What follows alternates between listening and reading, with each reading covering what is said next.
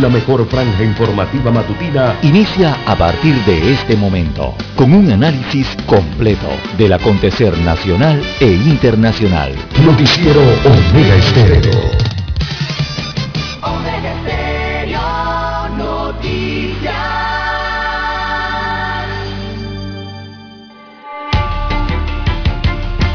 A continuación, los titulares, con los hechos que son noticias hoy.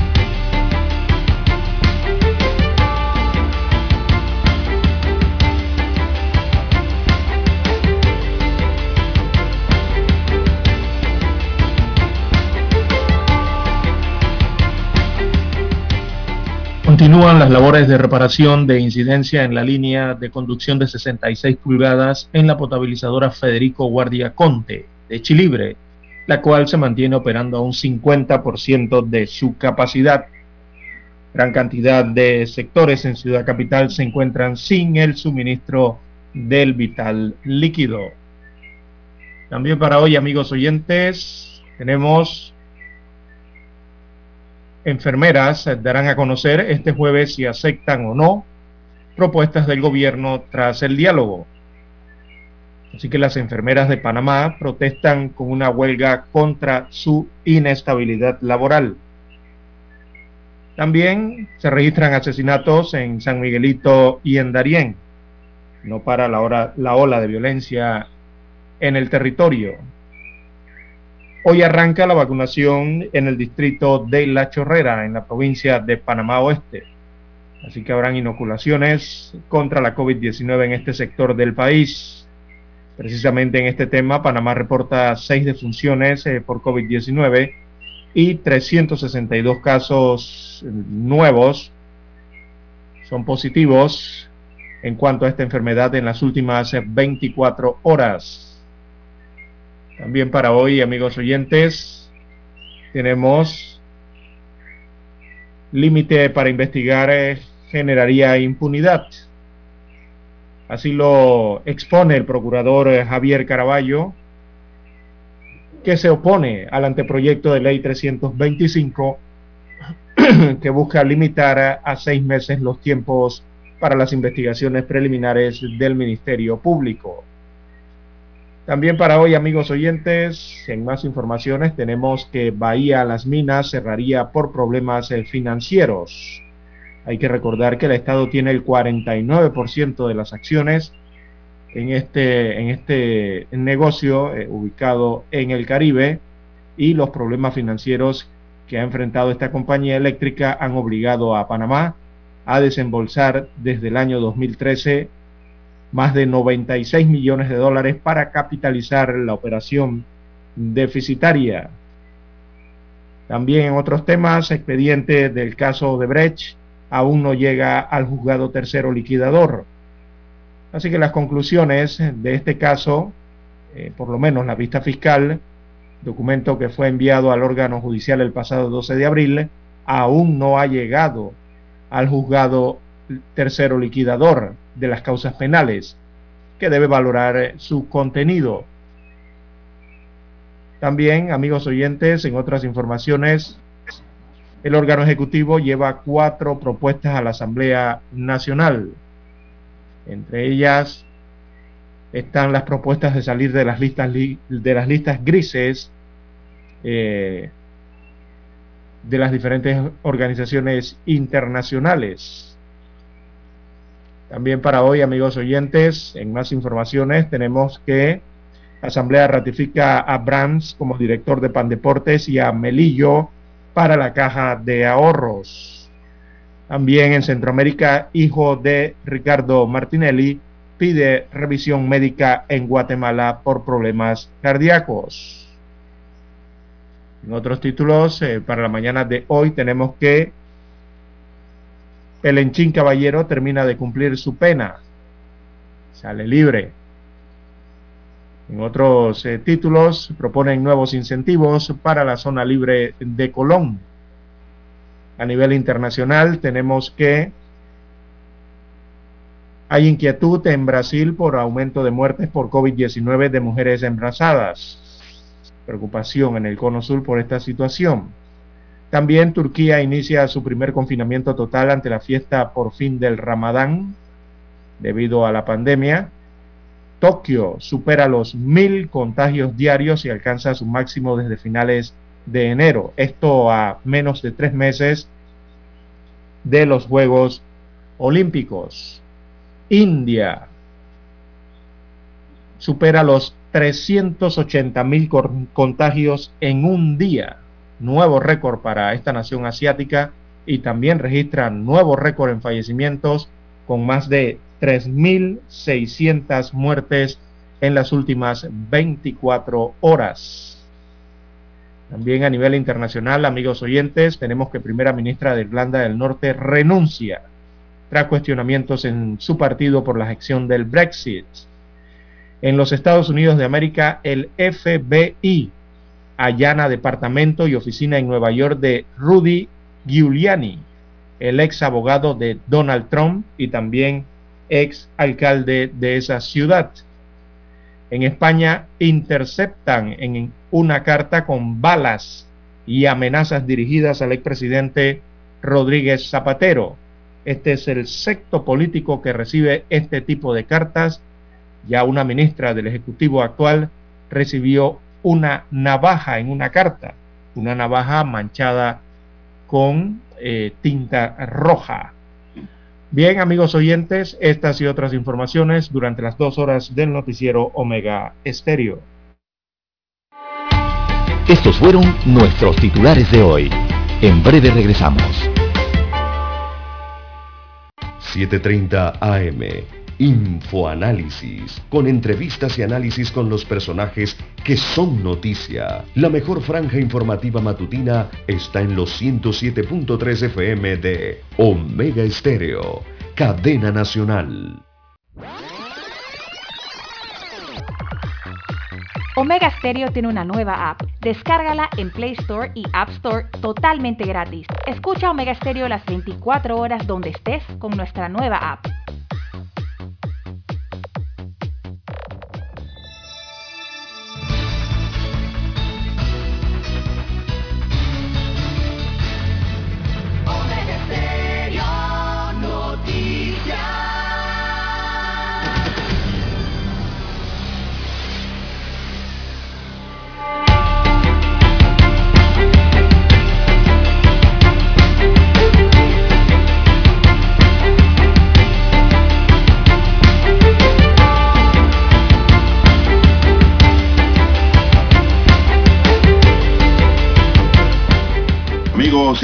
Muy buenos días. Hoy es jueves 29 de abril del año 2021. Daniel Laros está en el tablero de controles. En la mesa informativa le saludamos. César Lara. Y Juan de Dios Hernández Sanur para presentarle las noticias, los comentarios y los análisis de lo que pasa en Panamá y el mundo en dos horas de información, iniciando esta jornada como todos los días, con mucha fe y devoción. Ante todo agradeciendo a Dios Todopoderoso por esa hermosa oportunidad que hoy nos regala de poder compartir una nueva mañana y de esta forma llegar a sus hogares, acompañarles en sus automóviles, en sus lugares de trabajo y donde quiera que usted se encuentre. Pedimos para todos salud, divino tesoro, seguridad y protección, sabiduría y mucha fe mi línea directa de comunicación es el WhatsApp. Es el doble seis catorce catorce cuarenta y cinco. Allí me pueden escribir, se lo repito, doble seis catorce catorce cuarenta y cinco para cualquier cualquier información que usted nos quiera enviar, información valiosa, ¿verdad? Eh, preguntas, respuestas, consultas, estamos ahí en el doble seis catorce catorce cuarenta y cinco, pues para responderle. Entonces, Lara está en el Twitter. Lara, ¿cuál es su cuenta? Bien, amigos oyentes, estamos en las redes sociales, en arroba César Lara R, arroba es mi cuenta en la red social Twitter, allí puede enviar sus mensajes, sus comentarios, denuncias, fotodenuncias, también reportes de sintonía y el reporte del tránsito. Esos incidentes, o bueno, ya lamentablemente los accidentes, todo eso que usted se encuentra sobre la vía, protestas, inundaciones, ganado en soltura, eh, maíz sobre la vía, contenedores en la, en la vía, bueno, todas esas situaciones y los accidentes usted los puede enviar allí. Información que le puede servir al resto de los conductores para tomar mejores decisiones en sus trayectos, ¿verdad? Durante la mañana de hoy. Buenos días, Daniel, a usted, don Juan de Dios, a todos los amigos oyentes que están sintonizados en este momento en todas las comarcas del país, en todas las provincias del país, también en el sector marítimo. A los que están conectados eh, vía internet en omegaestereo.com a nivel internacional, bienvenidos sean todos, también los que nos sintonizan por el apps de Omega Estéreo en sus celulares. Si usted no lo tiene, lo puede descargar, es gratuito a través de, las diferentes tiendas. Eh, y también los que están conectados, don Juan de Dios, a través de las, el resto de las plataformas por donde llega la señal de Omega Estéreo.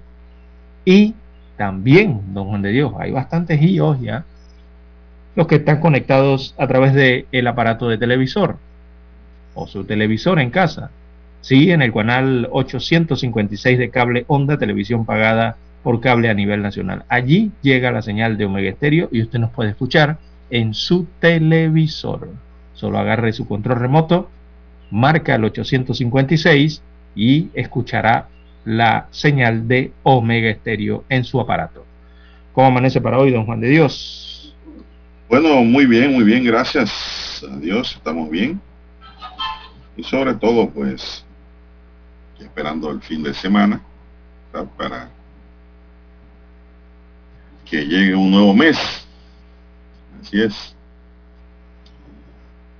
¿Usted cómo está por allá? ¿Cómo se siente? Muy bien, don Juan de Dios. Recuerde que estamos eh, esta semana desde el centro geográfico del país, acá por la hermosa cintura de la franja ísmica en la región central del territorio panameño. Estamos por los lares de las tierras bajas de la provincia de Coclé. Estamos en la ciudad de Penonomé. Este es su servidor César Lara, eh, en la provincia de Coclé, que precisamente don Juan de Dios se acaba de coronar, no di el titular, pero le estamos dando ahora la información. Bueno, anoche se coronó campeón de la pelota juvenil, la novena de Coclé, al derrotar a el equipo herrerano. Bueno, le dieron leña, dicen algunos por acá, al equipo herrerano. Y bueno, Coclé eh, gana su tercer título en el béisbol juvenil. El partido finalizó siete carreras a dos a favor de los coclesanos en este, lo que fue el juego número siete, el juego decisivo de la serie final jugada acá en el distrito de Agua Dulce en la provincia de Coclé. ¿Cómo vio el partido, don Juan de Dios? Bueno, el partido lo vi bastante fácil para Coclé. Creo que ha sido uno de sus juegos más fáciles desde el punto de vista de lo que constituye el adversario, porque Coclé salió con un espíritu ganador. Agresivo desde el inicio, ¿eh? Sí, eso cuenta. Eh, y fue aprovechando el tiempo y el espacio para ir sumando carreras a menos de que tenía una fanaticada que estaba a todo meter. Y algunos errores también de la novena herrerana, ¿no? Apoyando al equipo, así es, digo, cuando usted va, hay un dicho que dice que cuando usted va a ganar, no puede perder, Así y eso fue lo que pasó ayer con Coclé.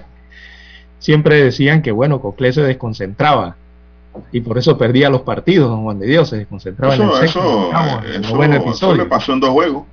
Ajá, y ayer precisamente Herrera fue la que cometió los errores en el partido decisivo.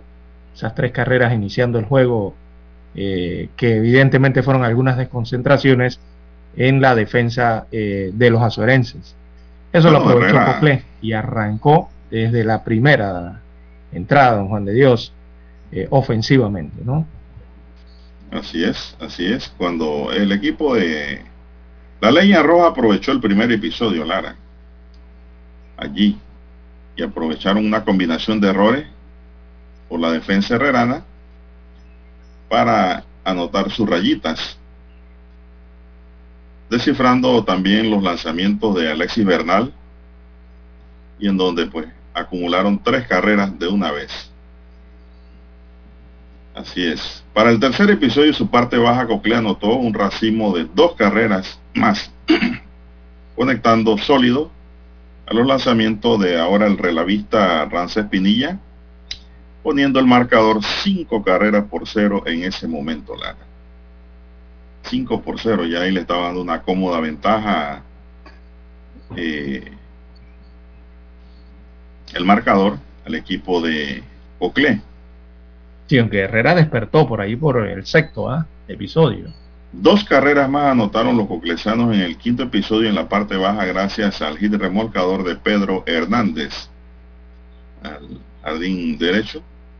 En la parte alta del sexto episodio, la berraquera despertó y las brujas trataron de volar, pero dicen que se chocaron con las torres de viento.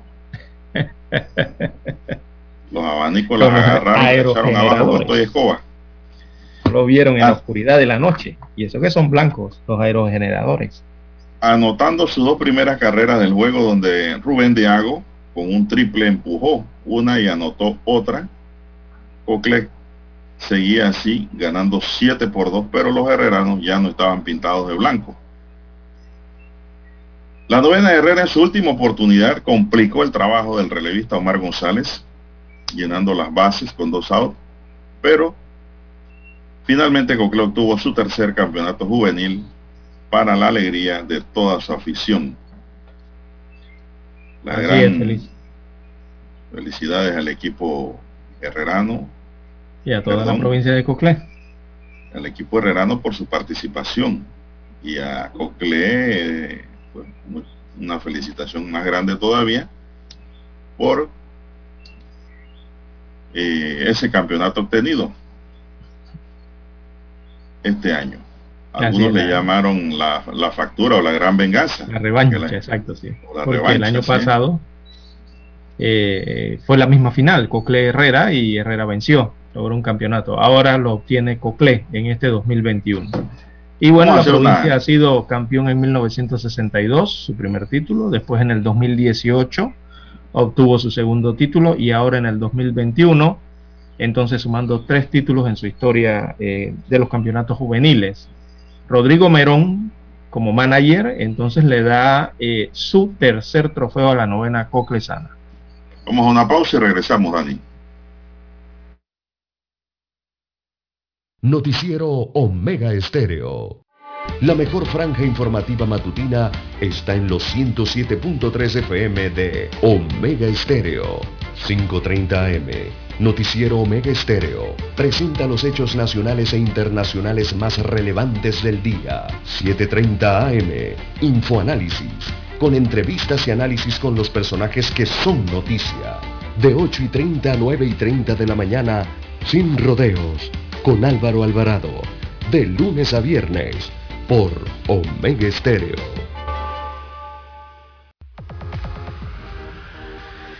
Omega Stereo tiene una nueva app. Descárgala en Play Store y App Store totalmente gratis. Escucha Omega Stereo las 24 horas donde estés con nuestra aplicación totalmente nueva. En centrales telefónicas,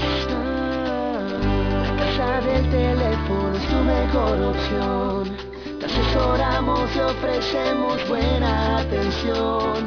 Con años de experiencia trabajando para ti. La casa del teléfono, ubicados en ya Brasil y lista hermosa. La casa del teléfono, líder de telecomunicaciones. La casa del teléfono,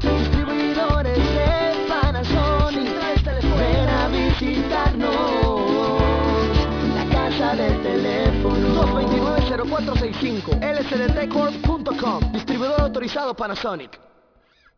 Para anunciarse en Omega Estéreo, marque el 269-2237. Con mucho gusto le brindaremos una atención profesional y personalizada. Su publicidad en Omega Estéreo. La escucharán de costa a costa y frontera a frontera.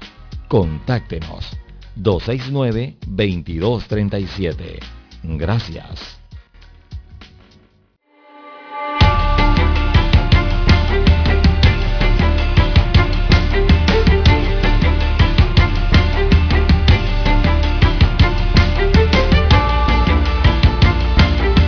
Son las 5 los 5.52 minutos, repito, 5.52 minutos, la gran figura de la noche fue el lanzador derecho, Israel Guerrero, que se fajó de principio a fin, trabajando ocho entradas a todo vapor, con tres imparables permitidos, cuatro ponchados, dos carreras, ambas limpias, y se llevó la victoria Lara y el campeonato como lanzador. Queda para la historia, pues. Su historia personal y en la historia de la provincia y de todo el país. ¿Quién fue el lanzador ganador de ese campeonato? Que felicitar a este pitcher Lara por la forma fría, tranquila, sin desesperación, con lanzamientos armoniosos, bien combinados, como llevó el partido. Lo que yo admiro de este joven Lara es la tranquilidad, como jugó este último partido, este pitcher, Oclesano, con una pasmosidad única. Yo creo que eso desesperó también a los herreranos ver la tranquilidad. Sí, ese muchacho se mostraba con nervios de acero. Tranquilo. Bien, pierde el abridor herrerano Alexis Bernal, que era su mejor ficha para anoche. Eh, primero de tres lanzadores que utilizó la novena herrerana. Los mejores al bate por Cocle fueron Joaquín Gamba, que bateó de 4-2, empujó dos carreras y anotó una. Smith Pineda de 5-2 con remolque y anotada. Rodríguez Lescano de 3-2. Por el equipo de Herrera destacaron Ángel Rivera de 3-1 y Rubén de Ago de 3-1. Así que pues, Cocle gana su tercer campeonato de la historia del béisbol juvenil. Como ya dijiste, Lara, 1962. Así es. Ganó un campeonato. Bueno, en esa época yo no estaba por aquí no pude enterarme de eso. En el 2018 y ahora el 2021. Así es. Y otro dato importante, Lara, es que el equipo de Cocle está exportando jugadores como nunca. Correcto. A los Estados Unidos. Eh, hay una inspiración provincial en ese sentido muchos juveniles están pasando a hacer pruebas a las ligas menores de Estados Unidos. Están por allá. Los están firmando. Eso pasa, Lara, cuando un equipo se muestra sólido. Y Cocle se ha convertido en el foco de atención de los scouts para llevar peloteros a los Estados Unidos, donde Así es, y eso tiene que ver mucho la actividad de beisbolera en la provincia, en los diferentes distritos, en los diferentes corregimientos. Desde que arrancan los niños Juan de Dios, desde pequeño en la PONI, después la infantil, eh, todas estas ligas eh, que hay en, los diferentes, en las diferentes comunidades, es importante mantener activo entonces el béisbol para que eh, se produzca lo que usted acaba de señalar. ¿Verdad? Todo ese semillero va creciendo y bueno, cuando llegan los campeonatos importantes, sean los infantiles, los juveniles o los eh, de Liga Mayor a nivel nacional, eh, se puedan eh, ver estas vitrinas, no puedan ellos exponerse en estas vitrinas y obtener estos resultados. Bueno, los fanáticos anoche 25% del estadio para los que estaban preocupados por el tema de los aglomeramientos. Bueno, estuvo a su capacidad el 25% el estadio de Aguadulce, el José Antonio Ramón Cantera, y los fanáticos, bueno, eh, con las medidas de bioseguridad, allí celebraron entonces la conquista de ese tercer título de la pelota juvenil para la leña roja de Cocle. Así es, bueno, yo, quiero felicitar a un dirigente deportivo, Lara, y exjugador coclesano, a lo mejor usted lo conoce, a lo mejor sí, a lo mejor no, porque usted es medio extranjero en su propia provincia, perdone que se lo diga, al amigo Benigno Montenegro ¿Usted sabe quién es Benigno Montenegro? Se refiere a Benigno Montenegro en Perú no Sí. Claro que sí.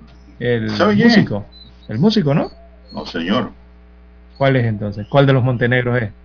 Benigno Montenegro jugó para Cocle como lanzador y se ha constituido en uno de los mejores dirigentes deportivos de la pelota chica. Ah, okay. Él agarra a los jugadores desde bebé por decirlo de una manera, en la infantil y los va formando. Y esos son los que están arriba ahora. Lo hace desinteresadamente porque le gusta el béisbol y pues porque esa es su vida, el béisbol.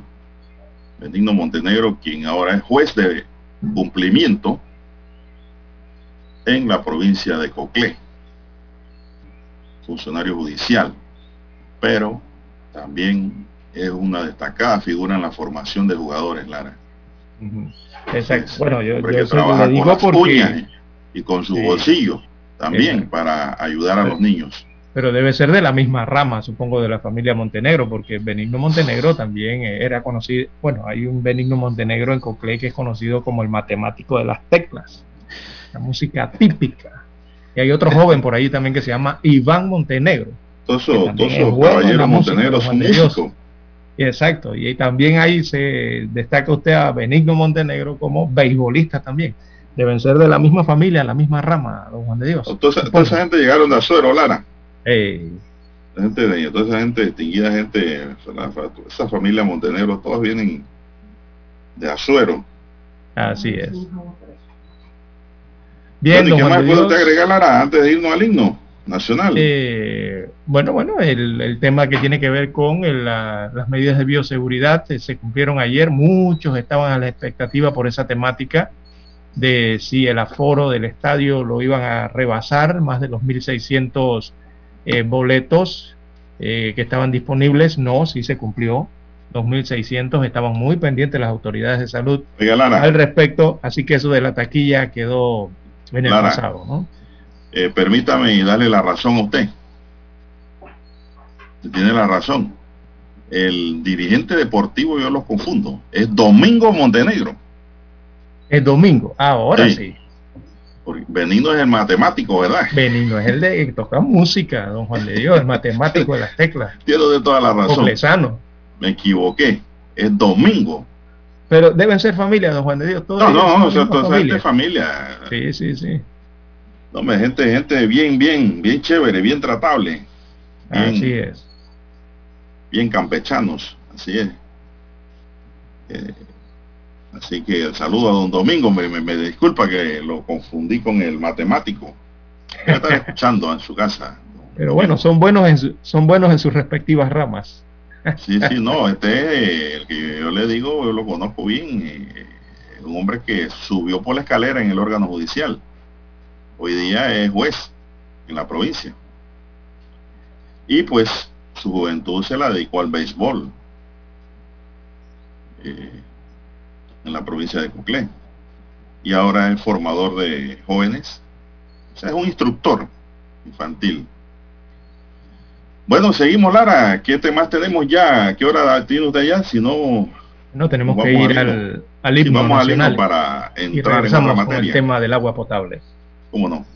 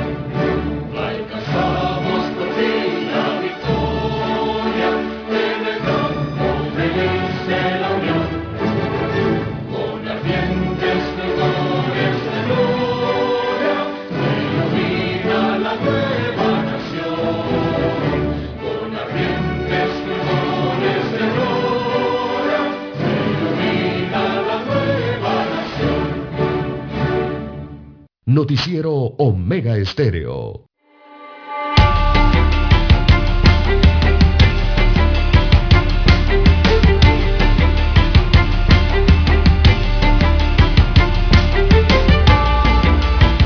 El Ministerio de Salud informó este miércoles 28 de abril que en las últimas 24 horas se han registrado 362 casos positivos nuevos de la COVID-19 para un total acumulado de 363.895. Además se reportan cuatro muertes y se actualizaron dos fallecimientos rezagados, lo que eleva los decesos por COVID-19 a 6.222 casos. Es decir, en el día de ayer estamos hablando, Lara, de seis fallecimientos sumados. Así que, pues, no bajemos la guardia. La situación sigue mala porque seis familias están sufriendo la partida de sus seres queridos, Lara, y por la COVID-19. Está allí latente. No sé, Lara, si tienes algo más sobre estos números, porque hay... hay sí, correcto. Ahí, ahí, en total son cuatro, perdón, son seis fallecimientos, dos eh, muertes acumuladas y las cuatro eh, registradas en las últimas 24 horas hacen las seis fallecimientos, 6.222 son en total los decesos, las víctimas por esta enfermedad en nuestro país, en hace, hace más de un año entonces que tenemos esta pandemia acá. Y las UCI siguen en 69, las unidades de cuidados intensivos, 287 en sala. 69, correcto. En aislamiento domiciliario hay 3.543 personas, y 3.543 personas que están en condiciones de contagiar. Son contagiantes, sí de los cuales 3.380 están en casa, 3.380 y 163 están en hoteles, hospitales. Mientras que los hospitalizados son 356 y de estos 287 están en salas, ahí en observación, y 69 en unidades de cuidados intensivos. Esto parece una pesadilla, Lara. A veces yo me pongo a pensar y pienso que estoy en una pesadilla y me quiero despertar de todo lo que está ocurriendo en Panamá y el mundo con la COVID-19. Algo increíble. Ayer Lara Teletica informó de un médico, imagínense, no sé si yo te lo envié creo, de un médico que había sido hasta vacunado ya, le cayó la COVID y lo mató. Lara. Bueno, hay que ver. Costa Rica. Así es, hay que ver las comorbilidades, ¿no? El, padecimiento que tienen las personas. Esto nos quiere decir, Lara, que hay que mantenerse hay que mantener a, las medidas. A, la, defensiva, no bajar la guardia, por el hecho de que estés vacunado no indica que no te va a dar y no te puede quitar la vida la COVID. Aunque estés vacunado tienes que mantener las mismas medidas o cuidado mejorarlas, porque entre mejor se previene, menos probabilidades hay de que la COVID avance. Así es. Lo mismo circuló otro tuit, no sé si lo viste, Lara, de que hay niños de escuelas privadas que están dando clases y que se han contagiado también aquí en Panamá.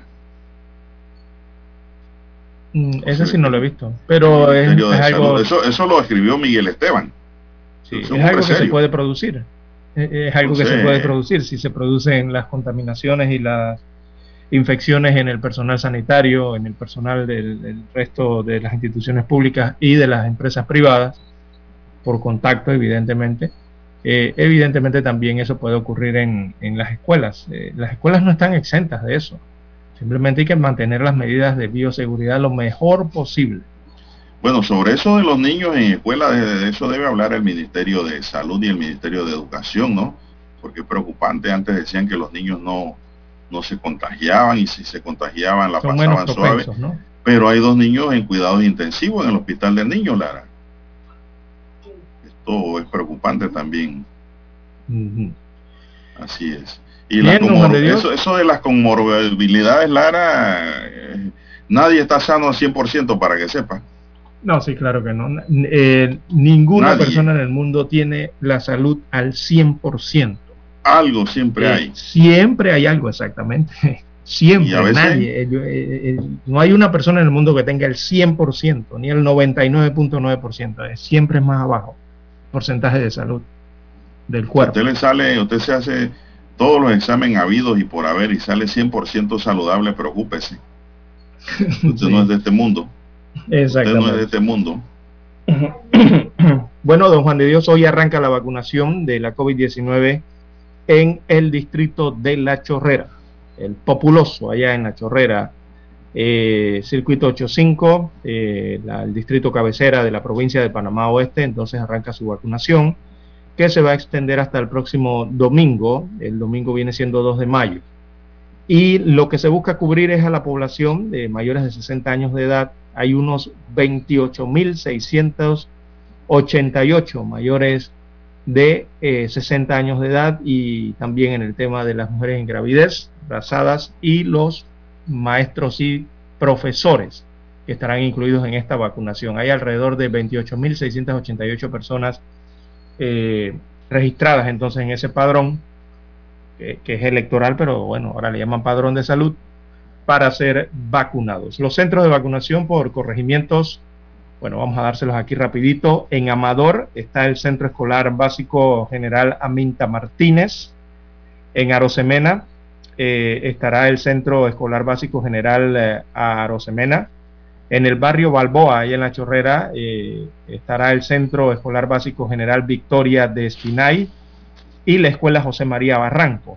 También en el barrio Colón, en la Chorrera, en la escuela, la vacunación será en la Escuela Leopoldo Castillo. También en la Escuela Naciones Unidas y en el Centro Regional Universitario de Panamá Oeste. También se mantiene en el, Arado, el centro escolar eh, El Arado.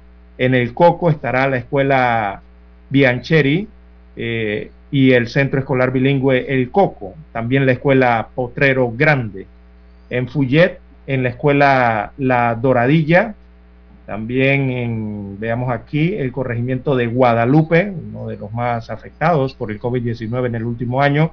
Allí se vacunará en el centro escolar La Herradura la Escuela Altos de San Francisco y la Escuela Virgen de Guadalupe, adicional a la Escuela Zaida Núñez. En el corregimiento de Herrera estará la vacunación en la escuela La, Las Sangüengas. El nombre que le gusta a usted tanto, don Juan de Dios, Las Sangüengas. Y también en el Centro Escolar Básico General El Trapichito, eso será ahí en el corregimiento de Herrera. En Hurtado, la escuela Corozales, afuera, también Iturralde, ahí estarán la escuela León Soto y la represa, el centro escolar básico La Represa. En los días se ha habilitado el centro escolar Ollas Abajo, también en Mendoza, en este corregimiento la vacunación, la inoculación será en el centro o en la escuela de Mendoza, ¿no? Para la comunidad de Ovaldía estarán vacunando en el centro escolar básico general El Límite, en Playa Leona, las escuelas de la Mitra y Playa Leona. Para Puerto Caimito la inoculación será en las sedes, eh, son los colegios Episcopal San José, también en, en Puerto Caimito la, la, la vacunación se estará aplicando en las escuelas del Progreso y Victoriano Chacón. En Santa Rita será el Centro Escolar General José eh, e escala. Allí será la vacunación entonces para eh, Santa Rita. Así que serán los centros de inoculación que han sido habilitados en los diferentes corregimientos eh, del distrito de La Chorrera. Hay gran cantidad de, escuelas, don Juan de Dios, para la vacunación. Recordemos que Chorrera es uno de los distritos más densamente poblados también en el país, ¿no? Esto en la provincia de Panamá Oeste. Es el momento de una pausa. Vamos a la pausa y regresamos.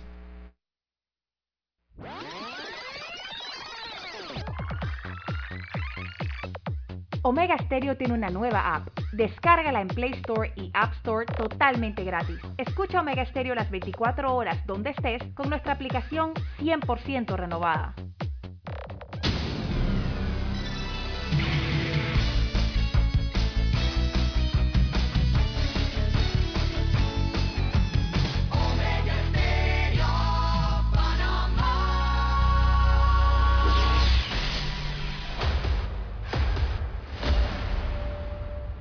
Desde los estudios de Omega Estéreo, establecemos contacto vía satélite con la voz de América. Desde Washington, presentamos el reportaje internacional.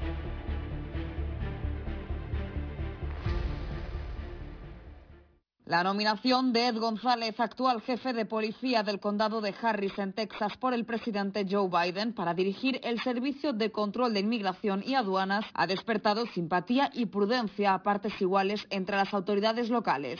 Lina Hidalgo, la jueza del condado de Harris, mostró su alegría y satisfacción por la elección de la administración y reconoció el trabajo y talento de González. Del mismo modo, Adrián García, miembro de la comisión del condado de Harris, se mostró contento por la decisión del presidente Biden y explicó por qué esta era una buena elección. Aporta compasión, habiendo sido un oficial de policía de Houston, un investigador de la policía, habiendo manejado algunas de las investigaciones más complejas. Por su parte, desde la Organización de Derechos Civiles FIEL se mostraron cautelosos y pese a que apoyan la nominación, son conscientes de que las políticas del Servicio de Control de Inmigración y Aduanas no cambiarán de la noche a la mañana, pero sí esperan nuevas garantías y reformas en la frontera sur con México. El nominado González, con casi 20 años de trayectoria en el Departamento de Policía de Houston, se mostró crítico con la política de inmigración ejecutada por el anterior presidente Donald Trump y en varias ocasiones hizo públicas sus discrepancias y en julio de 2019, escribió en Facebook, no apoyo las redadas del ICE que amenazan con deportar a millones de inmigrantes indocumentados, la vasta mayoría de los cuales no representan un peligro para Estados Unidos. La prioridad deben ser siempre las amenazas evidentes e inmediatas, no otros que no sean una amenaza. De ser confirmado como director del Servicio de Control de Inmigración y Aduanas, estará a cargo de una agencia de más de 20.000 empleados y con un presupuesto anual de 8.000 millones de dólares que controla la red de cárceles para inmigrantes más grande del mundo y da seguimiento a una amplia gama de delitos internacionales como lavado de dinero, robo de antigüedades o tráfico de personas. Judith Martín Rodríguez, Voz de América. Escucharon vía satélite desde Washington el reportaje internacional.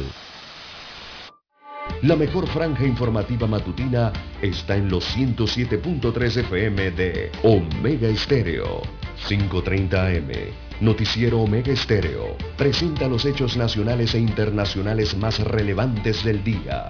7.30 AM. Infoanálisis. Con entrevistas y análisis con los personajes que son noticia.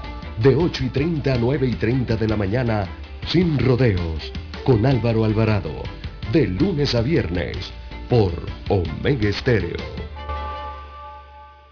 ¿Qué tal amigos? Les saluda Álvaro Alvarado quiero invitarlos para que me acompañen en mi nueva casa, Omega Estéreo, donde estaremos hablando sin rodeos de los temas que interesan a Panamá, de lunes a viernes, de 8 y 30 a 9 y 30 de la mañana. Sin rodeos, con Álvaro Alvarado, por Omega Estéreo.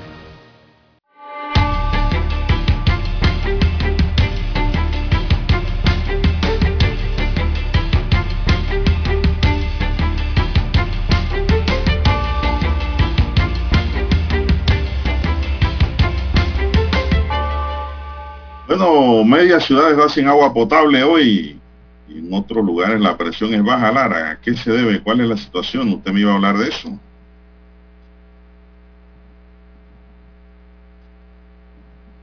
Así es, eh, don Juan de Dios. A ver si está activo el micrófono. Eh, bueno, se presentan entonces en la ciudad de Panamá, continúan los trabajos de reparación en, la, en una de las líneas de 66 pulgadas, estas son las líneas de conducción de agua. Allí continúan las, labores de reparación de esta incidencia eh, en la potabilizadora Federico Guardia Conte. Y esta incidencia entonces mantiene operando a esta potabilizadora a un 50% de su capacidad desde el día de ayer, toda la madrugada, y amanece eh, la ciudad de Panamá y algunas áreas de la periferia eh, panameña, de la ciudad, perdón, de Panamá, y también de la provincia de Colón, hasta donde surte la potabilizadora agua potable, eh, sobre todo en las partes altas eh, sin el suministro de agua eh, potable, don Juan de Dios. bueno, se están recibiendo los reportes en cuanto a, a los sectores de la ciudad que cuentan con baja presión en este momento y otros sectores de la ciudad que no tienen el vital el suministro del vital líquido. Así que se mantiene la producción un 50% hasta este momento, no han concluido los trabajos aún de reparación debido a este evento registrado en la línea de conducción de 66 pulgadas.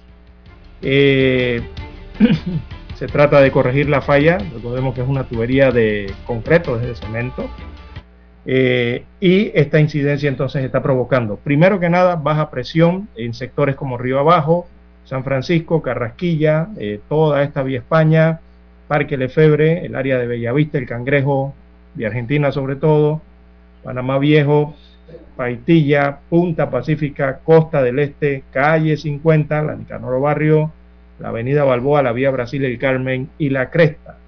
También ya se han recibido reportes de falta de agua potable en algunos de estos sectores, las partes más altas sobre todo, y también en los puntos más altos, como son la eh, Avenida Ricardo Joaquín Alfaro, la, tumba muerto, allí si no hay agua, eh, la vía transísmica también varios sectores están eh, padeciendo en este momento de la falta del suministro de agua potable, parte de Clayton, la locería, las que no son surtidas por la planta potabilizadora de Miraflores, y bueno, Altos de Miraflores, El Dorado, Betania también está con problemas de agua potable esta mañana eh, debido a esta incidencia. Eh, Limajo, Dos Mares, todas estas partes altas, Don Juan de Dios, todo lo que es eso de Villa de las Fuentes, número uno y número dos, Santa María siempre se ve afectado cuando hay bajones de eh, problemas en la planta potabilizadora que bajan la producción.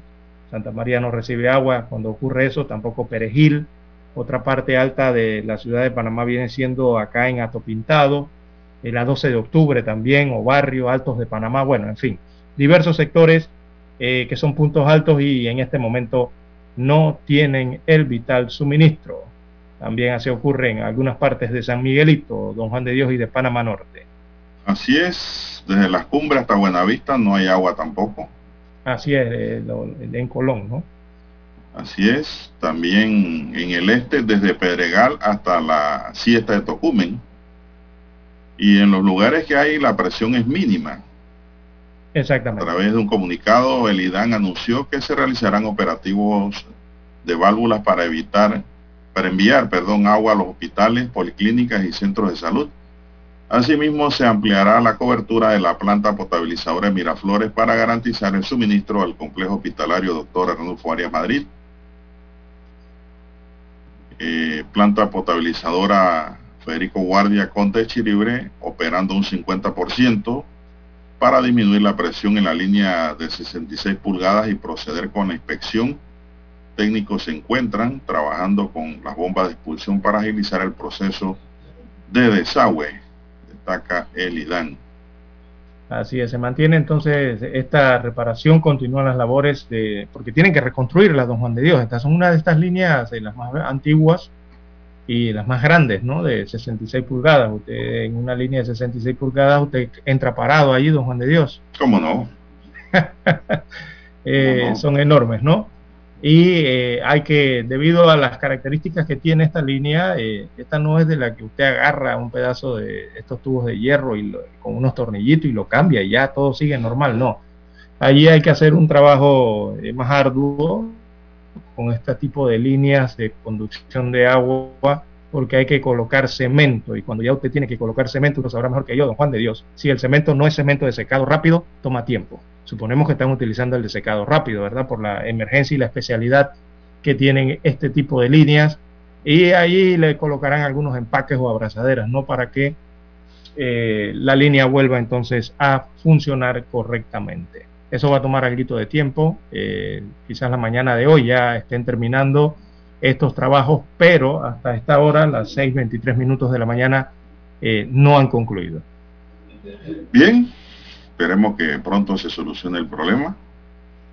Eh, luego de culminar una reunión entre las autoridades del MINSA y la Caja de Seguro Social con la Junta Directiva de la Asociación Nacional de Enfermeras, la presidenta de este gremio, Ana Reyes, dijo que ahora le toca a las enfermeras en asamblea decidir si aceptan las propuestas y terminan el paro de labores o no.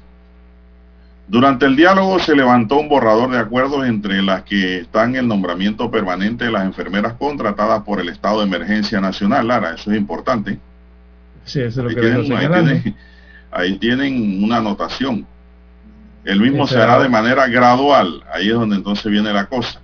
Y en primera instancia se acordó la permanencia de un 10% de las agremiadas.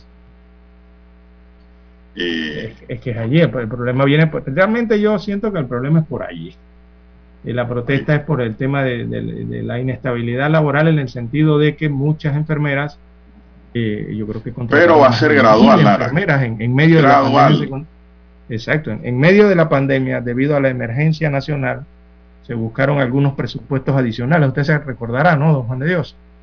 Tuvieron que ir hasta la Asamblea Nacional a ver cómo otras instituciones eh, daban de su presupuesto al Ministerio de Salud para que el Ministerio de Salud pudiese contratar personal médico y personal de enfermería y comprar algunos equipos y suministros. Ustedes recordarán esas partidas, eh, yo creo que fueron adicionales y otras extraordinarias, ¿no? Para poder enfrentar la pandemia. Bueno, dentro de esas partidas iban unos contratos temporales, le pongo comilla y negrita, contratos temporales por la emergencia nacional. Y en esos contratos iban, creo que eran más de mil enfermeras, iban en esos contratos para poder atender esto que se venía encima con el COVID-19. Por eso es que hablamos del tema de una inestabilidad laboral, en el tema de los contratos temporales. Eh, ahora la petición de las enfermeras, por, por motivo de este paro, han llegado hasta allá, debido a que la petición es que las contraten a todas, los de Dios, y que sean permanentes. pero el ministerio dijo que sí, Ajá, pero que lo va a hacer gradualmente. exactamente, porque no tenían presupuestado eso, evidentemente. Bueno, pero yo creo que la gradualidad se puede también graduar, Lara. Sí, en años, sí, exacto. En tal fecha entra tanta enfermera, en tal fecha, para eso están los planificadores, ¿no? Sí, Así recordemos que... que- cuando se elabora un presupuesto de- del Estado, en este caso que es el presupuesto gubernamental para cada institución, bueno, le, corre- le corresponde al Ministerio de Salud, como cualquier otro ministerio, presupuestar su personal para el año. O sea, posiciones nuevas, posiciones permanentes nuevas, posiciones eventuales nuevas, ¿no? Para eso Bueno. tiene que estar respaldado por una línea de presupuesto. Y si en este año 2021 no habían contemplado en la aprobación hace, se lo aprobaron en noviembre, creo que fue el presupuesto ¿no? de la- del 2021. En noviembre del 2020 aprobaron el presupuesto del 2021. No sé si para ese presupuesto estaban incluidas las 1.300 posiciones permanentes para estas enfermeras que habían recibido contratos temporales para ayudar en medio de la pandemia. Pero el ministro dijo que para este año va a nombrar un 10% del personal Ok, contratado, Correcto. 10% para este año.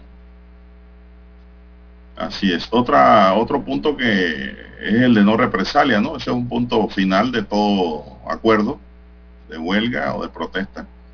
Se acordó no despedir a las enfermeras por integrarse al paro de labores o a los piqueteos programados y continuar con el pago de las vigencias expiradas de manera gradual y progresivas. Eh, no es que las enfermeras no se vayan a necesitar, sí las va a requerir el país y el Estado, Juan de Dios, porque el, el estado de, de No las va a requerir, no las ha requiere, no ha concluido. Eh, todavía nosotros tenemos eh, cie- ciertos riesgos en frente de la pandemia del COVID-19 que ataca a la región sur eh, latinoamericana. Mire Costa Rica, mire hacia el oriente cómo está Colombia y para allá abajo Brasil, Perú, Argentina y bueno, lo que está aconteciendo en Asia, ¿no? Que estamos todos interconectados eh, a nivel eh, mundial eh, hacia Panamá. Eh, las enfermeras, por supuesto que se van a requerir, yo no digo que no las vayan a contratar, eh, se van a requerir porque recordemos que hay una ciudad hospitalaria, o ¿cómo es que le llaman ahora? Le siguen llamando ciudad hospitalaria, ¿no? Bueno, hay un Sí, proyecto importante, Sí, hay un proyecto original. importante en Ancón, por ahí donde está el Merca Panamá al lado, la parte de atrás, que es un complejo hospitalario enorme, ¿verdad? De diferentes, diferentes, diferentes institutos y diferentes hospitales. Eh, claro que las enfermeras más adelante se van a requerir eh, para ese centro hospitalario, pero ese centro todavía no ha sido terminado o no ha sido activado en su mayoría, ¿verdad? Eh, para mí que las 1.300 van a tener empleo, pero quizá en este mes no. En este mes que les digan te voy a contratar permanente este mes, eh, no creo que les vayan a decir. pero sí en los subsiguientes meses y en los años que vienen, sí van a necesitarse esas enfermeras precisamente para esas instalaciones, don Juan de Dios. Estamos hablando de más de 800 camas de hospitalización en ese centro hospitalario ubicado eh, allí en Ancón. Así que usted se imaginará la cantidad de personal de enfermería y médico que se va a requerir.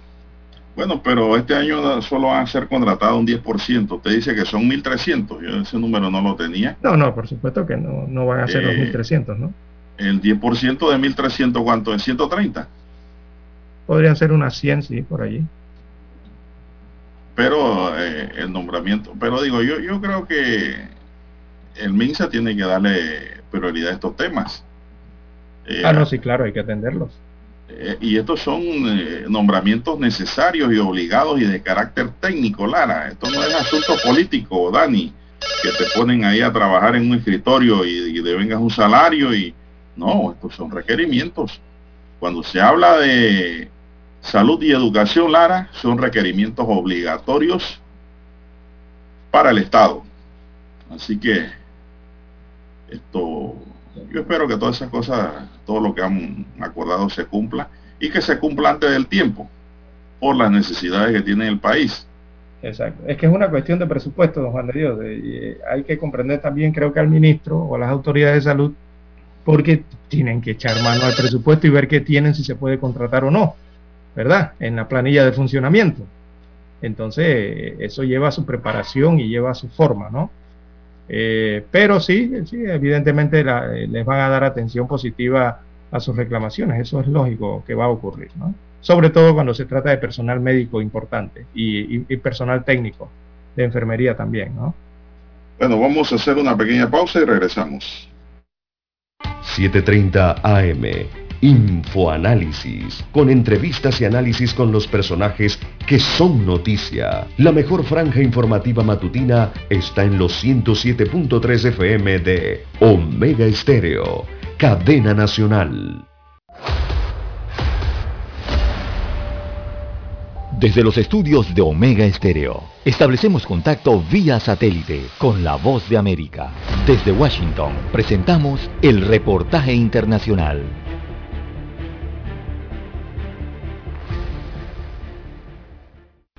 La expectativa se ha apoderado de los estadounidenses luego de que los Centros para el Control y Prevención de Enfermedades informaran que no es necesario que las personas completamente vacunadas lleven mascarillas en actividades al aire libre. Luego de más de un año de uso continuo de esta pieza de protección en el rostro, esta sugerencia es un alivio para muchos. Mi reacción a eso es gracias a Dios. Estoy muy contenta de no tener que usar máscaras cuando estamos afuera. Estoy usando una máscara porque estamos en un centro poblado. El presidente de Estados Unidos, Joe Biden, calificó de patriotas a quienes se hayan dado la vacuna contra COVID-19. De hecho, expresó que su administración espera que el próximo 4 de julio pueda celebrarse la independencia del coronavirus en el país. Estoy muy emocionada de que las pautas de la máscara para estar al aire libre se estén aflojando un poco. Paso mucho tiempo aquí afuera. Tengo un Golden Retriever de 5 años y estamos mucho en el parque. Será mucho más cómodo, especialmente con temperaturas que se calientan para estar afuera sin una máscara. Los CDC sugieren algunas condiciones para que las personas vacunadas y no vacunadas puedan compartir actividades sin el uso de mascarillas en espacios al exterior. Los lugares concurridos no son contemplados en esta guía. Aún se recomienda el uso de tapabocas, al igual que las normas de higiene y el distanciamiento físico entre desconocidos. José Perralete, Voz de América, Miami. Escucharon vía satélite desde Washington el reportaje internacional.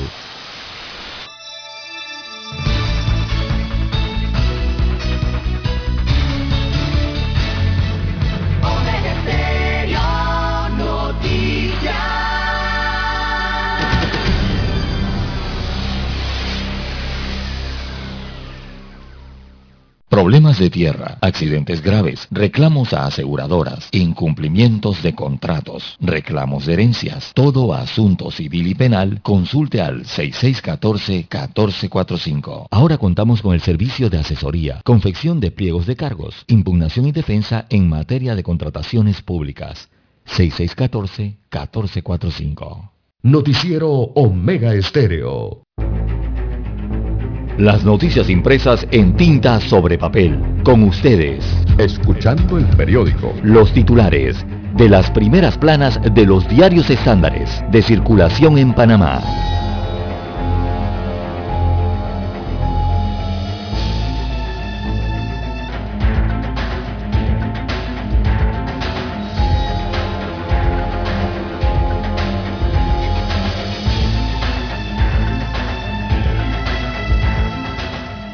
Bien, gracias Daniel. Seguimos aquí con más información ahora con el diario La Estrella de Panamá que en su primera plana nos dice, ministro reconoce que las finanzas públicas están en rojo. El, el, ministro de Economía y Finanzas, Héctor Alexander, dijo que las finanzas públicas están en rojo como resultado de la crisis sanitaria.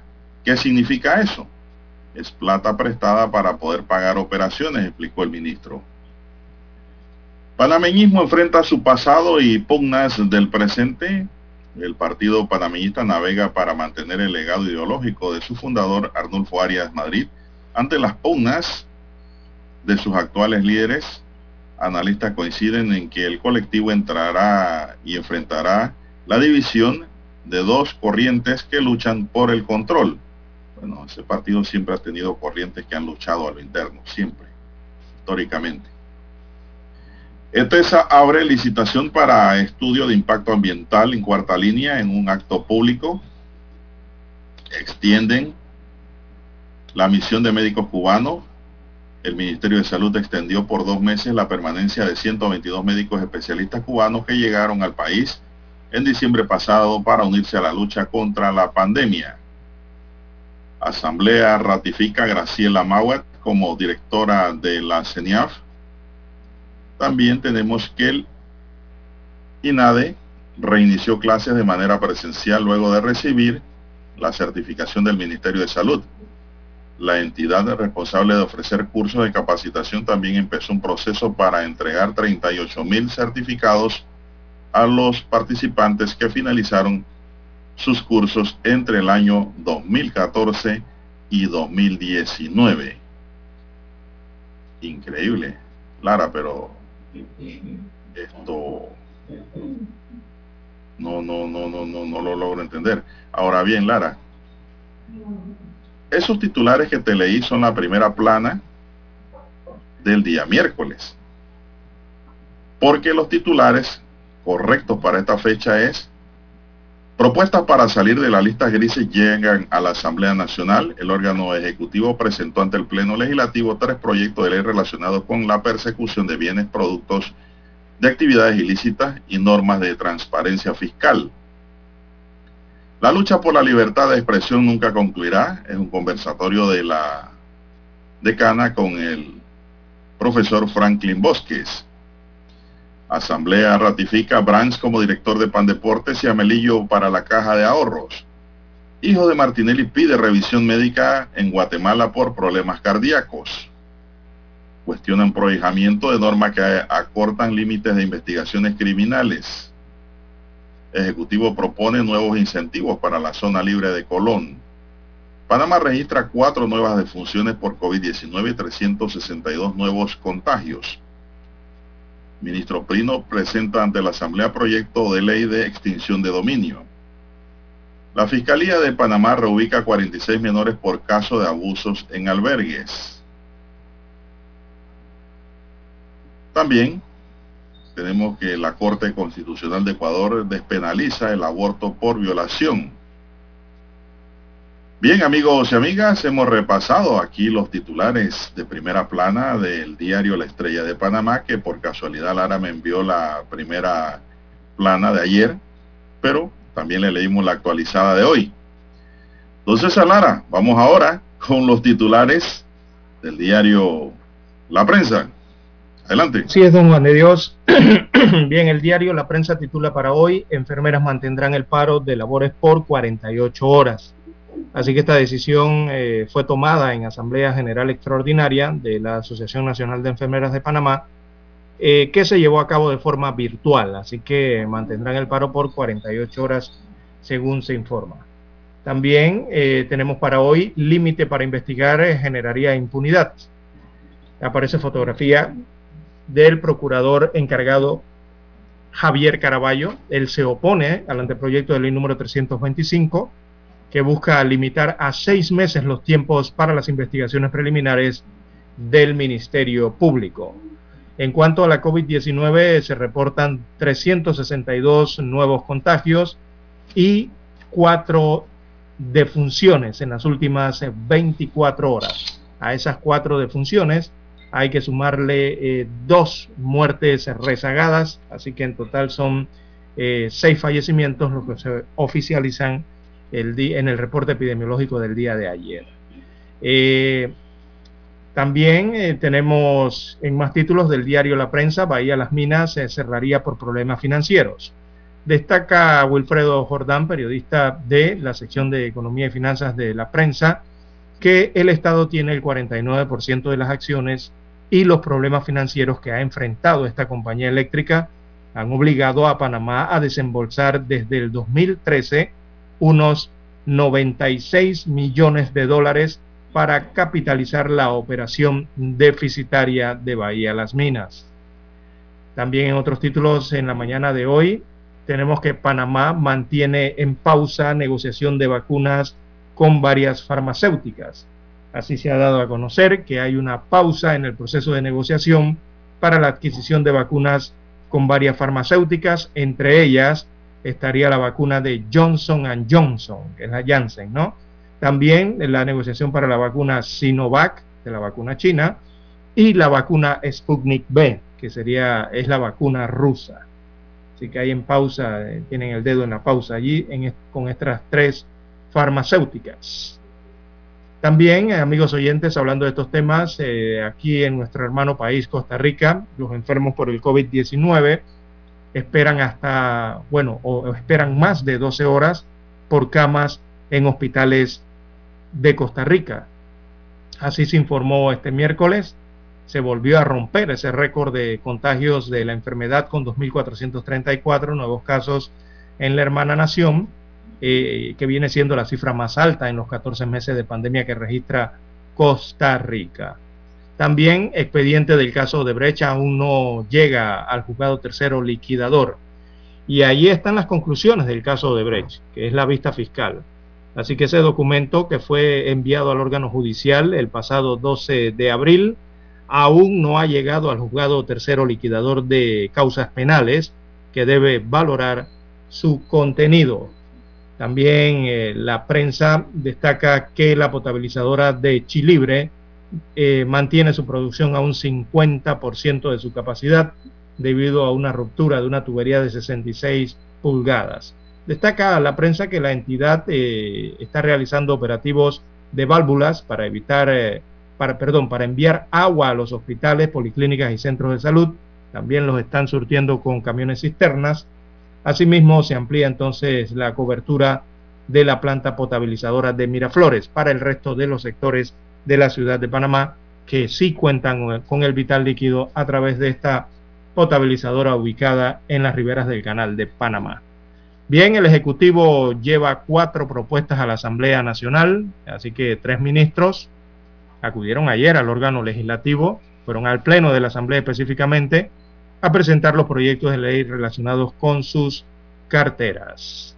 Bien, amigos oyentes, estos son parte de los principales titulares que muestra en portada la mañana de hoy el diario La Prensa. Con ella culminamos la lectura de los principales titulares de los diarios estándares de circulación nacional. Hasta aquí, escuchando el periódico. Las noticias de primera plana, impresas en tinta sobre papel.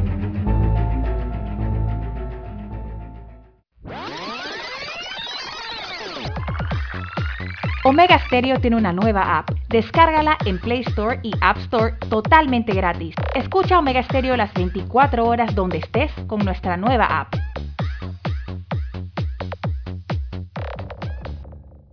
Para anunciarse en Omega Stereo, marque el 269-2237. Con mucho gusto le brindaremos una atención profesional y personalizada. Su publicidad en Omega Estéreo.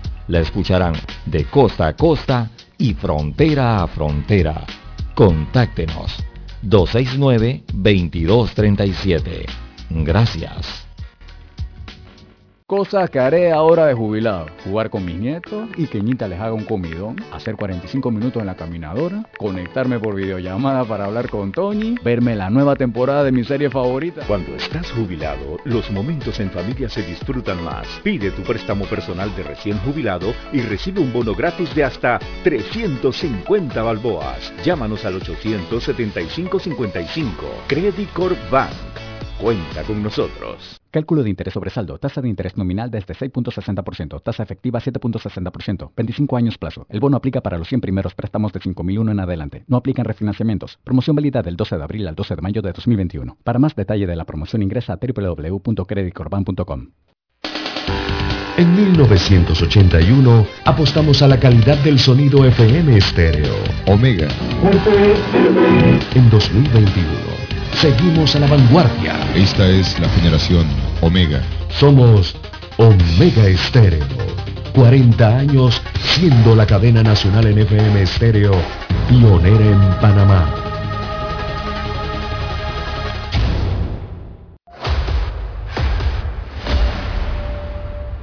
Desde los estudios de Omega Estéreo, establecemos contacto vía satélite con la voz de América. Desde Washington, presentamos el reportaje internacional.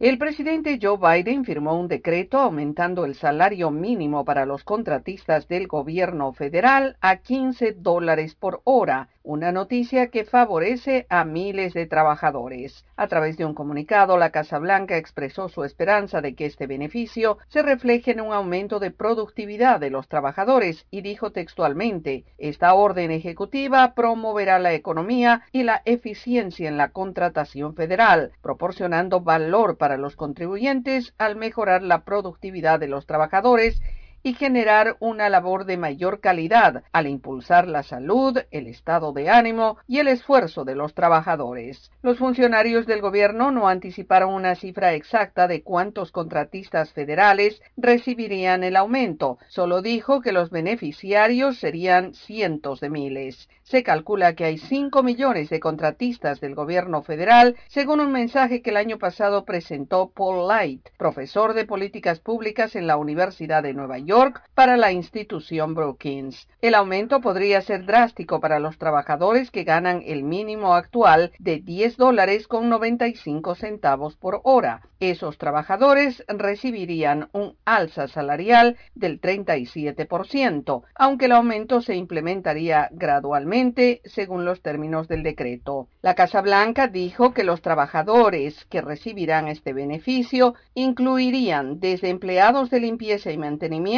hasta asistentes de enfermería que cuidan a los veteranos de guerra, trabajadores de cafeterías que sirven a los militares y trabajadores que construyen y reparan la infraestructura federal. El decreto también garantiza 15 dólares por hora para los contratistas federales con discapacidades. Yoconda Tapia, Voz de América, Washington.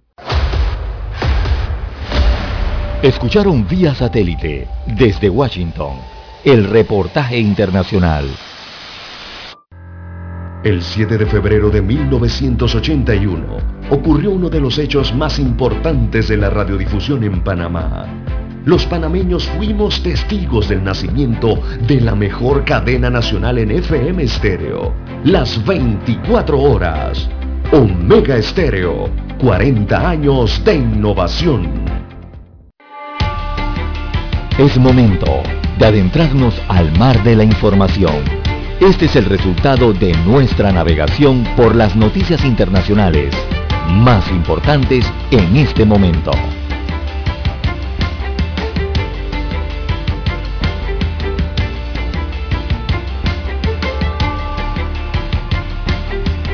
Bien, amigos oyentes, eh, la hora 6:48 minutos de la mañana en todo el territorio nacional. Bien, fuera de fronteras, don Juan de Dios, eh, viendo de relieve entonces las principales informaciones internacionales, está ocurriendo de todo en Europa, eh, en el cono norte de nuestro continente América y en el cono sur también para Asia, con el tema de la enfermedad del COVID-19, Japón, India. Bueno, por acá, por eh, el, vamos a arrancar por Europa, don Juan de Dios, porque allá en Europa están preocupados, sobre todo en España. Se está presentando una situación en este país europeo respecto a los políticos, y es que están recibiendo amenazas eh, vía encomiendas, vía cartas eh, en España. La última amenaza, eh, la sexta amenaza que se ha recibido, ha sido al expresidente de ese país, Rodríguez Zapatero. Estas cartas, estos envíos eh, tienen en tensión a este país por las amenazas de muerte a los políticos. Así que interceptaron una carta con balas y amenazas dirigidas al expresidente español y esta es la sexta figura política española a quien le envían este tipo de cartas. Recientemente también se les envió a otros políticos en Barcelona, en Madrid, y también una ministra del actual Ejecutivo español recibió una carta eh, con una navaja en su interior que tenía eh, algunas pizcas rojas en la navaja. Todo esto ha ocurrido en la última semana Así que el Servicio Español de Correos ha interceptado esta carta con balas y amenazas de muerte al expresidente, según indica el Ministerio del Interior español. La encomienda fue detectada por los controles del Centro de Tratamiento Automatizado de Correos de Madrid, donde se localizó otra carta con esta carta, ¿no? Con cuatro balas remitidas a la Dirección General de la Guardia Civil, también otra carta la Guardia Civil es el Cuerpo Nacional de Seguridad allá en España, ¿no? Que también contenía amenazas contra el líder izquierdista Pablo Iglesias. Así que, igual que a Zapatero, a Pablo Iglesias también le enviaron una carta con este mismo contenido. Eh, ya Zapatero viene siendo el secto político a quien le envían estas cartas en los últimos días. Y bueno, también en Barcelona eh, a Isabel Díaz Ayuso, que es una conservadora, allá en Madrid, en Barcelona, también le enviaron una carta similar. Las cartas comenzaron a llegar la semana pasada. Pablo Iglesias, también eh, un líder de Unidos Podemos en España, recibió una carta amenazante también.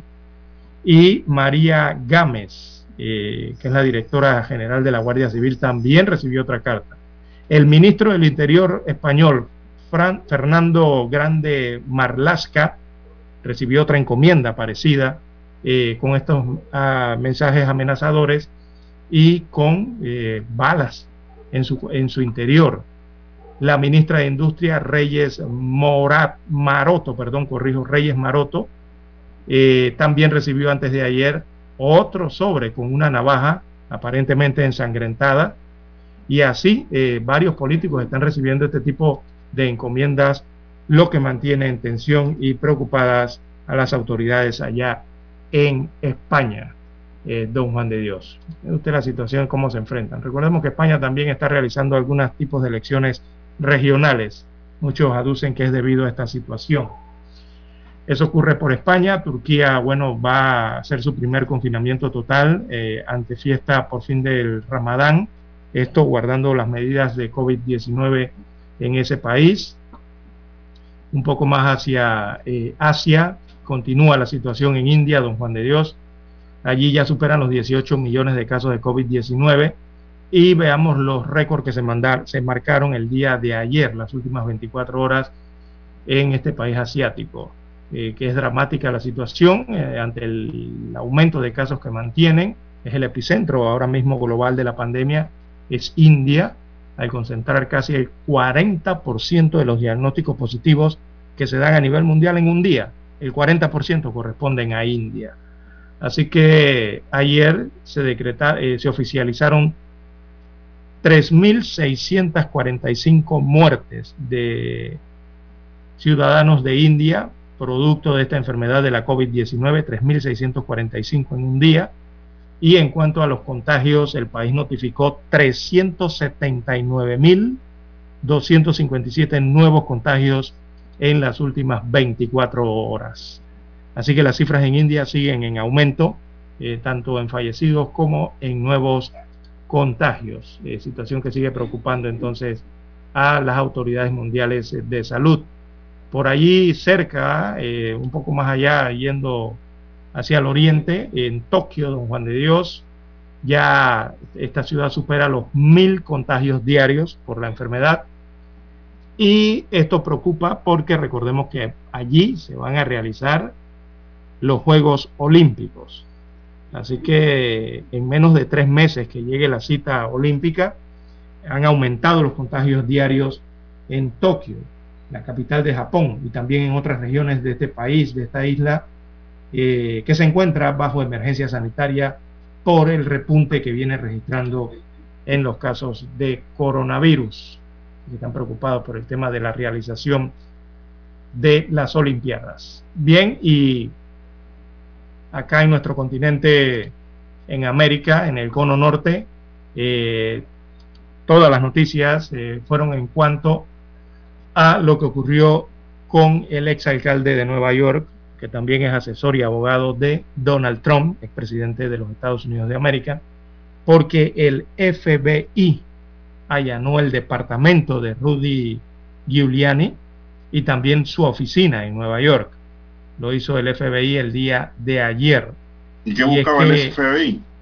Y es que este eh, político allá en los Estados Unidos está haciendo, eh, los investigadores federales ejecutaron entonces esa orden de registro de la oficina y el departamento que tiene en Manhattan, Rudy Giuliani, eh, según informaron los medios. Desde hace años este alcalde de Nueva York, perdón, exalcalde de Nueva York, es investigado por sus transacciones comerciales en Ucrania. Mire usted, ¿se acuerda de Joe Biden, que también uno de los hijos lo están investigando por esta situación? Eh, y que fue una bandera prácticamente en medio de las elecciones de los Estados Unidos entre Trump y, Biden. Bueno, ahora resulta que el abogado y uno de sus asesores personales, eh, Rudy Giuliani, también lo están investigando por algo similar.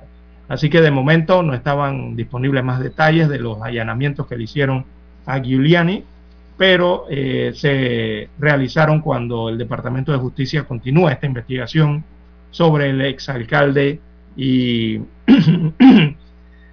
perdón, él viene siendo un aliado acérrimo de Donald Trump, ¿no? En los Estados Unidos. Bueno, el presidente de Estados Unidos, Joe Biden, también ayer instó en su primer discurso ante el Congreso a que el legislativo apruebe este año una normativa que otorgue protección a los soñadores, o sea, jóvenes indocumentados llegados al país siendo menores. Una legislación especial para ellos. En el discurso, el mandatario demócrata que busca marcar una diferencia con respecto a Donald Trump también llamó a dar protección a los migrantes beneficiados con el Estatuto de Protección Temporal TPS para personas originarias de países que sufren catástrofes naturales o violencia política. Biden dio un giro con respecto a la política de Trump el 20 de enero y auspicia una reforma apoyada por los demócratas para dar una vía a la ciudadanía para 11 millones de indocumentados, Lara, que están en un limbo. Vamos a terminar esta agotadora guerra, dijo, sobre la inmigración. Los políticos han hablado sobre reformas migratorias y no hemos hecho nada. Ahora es hora de arreglarlo, afirmó Biden, que cuenta con una magra mayoría de ambas cámaras que requiere el apoyo de políticos republicanos para tramitar dicha iniciativa. Pero también dijo que iban a ver el tema de por qué los salvadoreños, los guatemaltecos y hondureños caminan hacia la frontera para entrar a Estados Unidos. Van a tratar de buscar el problema eh, curando las heridas y no poniendo curitas. Así es. Bueno, y es que Biden, eh, está el problema de la aprobación de Biden en los Estados Unidos en este momento, en sus primeros 100 días. Y uno de los temas en que ha recibido muchos, muchas críticas y prácticamente desaprobación es específicamente en ese tema de la inmigración que usted toca, don Juan de Dios. El resto de la aprobación de los norteamericanos, de los ciudadanos norteamericanos, es realmente positiva en cuanto principalmente al tema de la pandemia. Eh, y este líder demócrata, entonces, mm, según las encuestas, muestra un nivel de apoyo favorable que su antecesor Donald Trump nunca alcanzó en todo su mandato, según las recientes encuestas eh, realizadas por Reuters. Por ejemplo, tiene un 55% de aprobación, pero tiene un 40% de rechazo un 5% de los entrevistados o sondeados eh, no dieron ningún tipo de respuesta. En cuanto a los tópicos de aprueba o desaprueba la forma en que el presidente Biden está manejando el siguiente tema, estos fueron los resultados allí rapidito, ¿no? En cuanto al tema económico, el 52% aprueba su gestión, el 39% no. En cuanto al tema del coronavirus, la pandemia, el 65% de los norteamericanos aprueban eh, el manejo que le está dando la pandemia, un 29% no. La desigualdad racial, un 51% aprueba cómo está llevando este tema, un 37% no. En cuanto a la violencia armada en los Estados Unidos de América, eso que las noticias que nos llegan constantes de balaceras y todo esto, ¿no? Eh, el 46% aprueba su gestión, el 44% no. En cuanto al trabajo en los Estados Unidos, 53% aprueba como lo está haciendo Biden. En cuanto al comercio internacional, 43% de aprobación. Los impuestos, 45% de aprobación, pero un 42% dice que lo desaprueba, así que está allí bastante balanceado.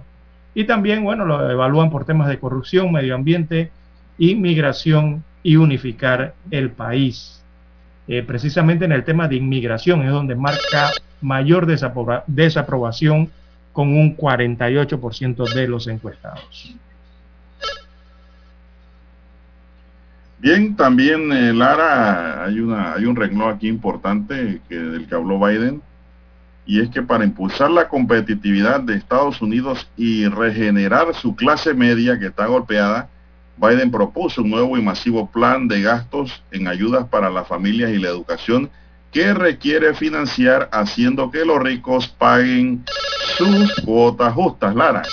Así es, decir que van a para los ricos. impuestos a los millonarios en Estados Unidos. Dani, no esté llamándome, por favor. Yo lo estoy viendo. Vamos a la pausa y regresamos. Esta es la hora. 7 AM. 7 horas. Omega Estéreo, 40 años con usted en todo momento. El satélite indica que es momento de nuestra conexión. Desde Washington vía satélite y para Omega Estéreo Panamá, buenos días América. Buenos días América, vía satélite desde Washington.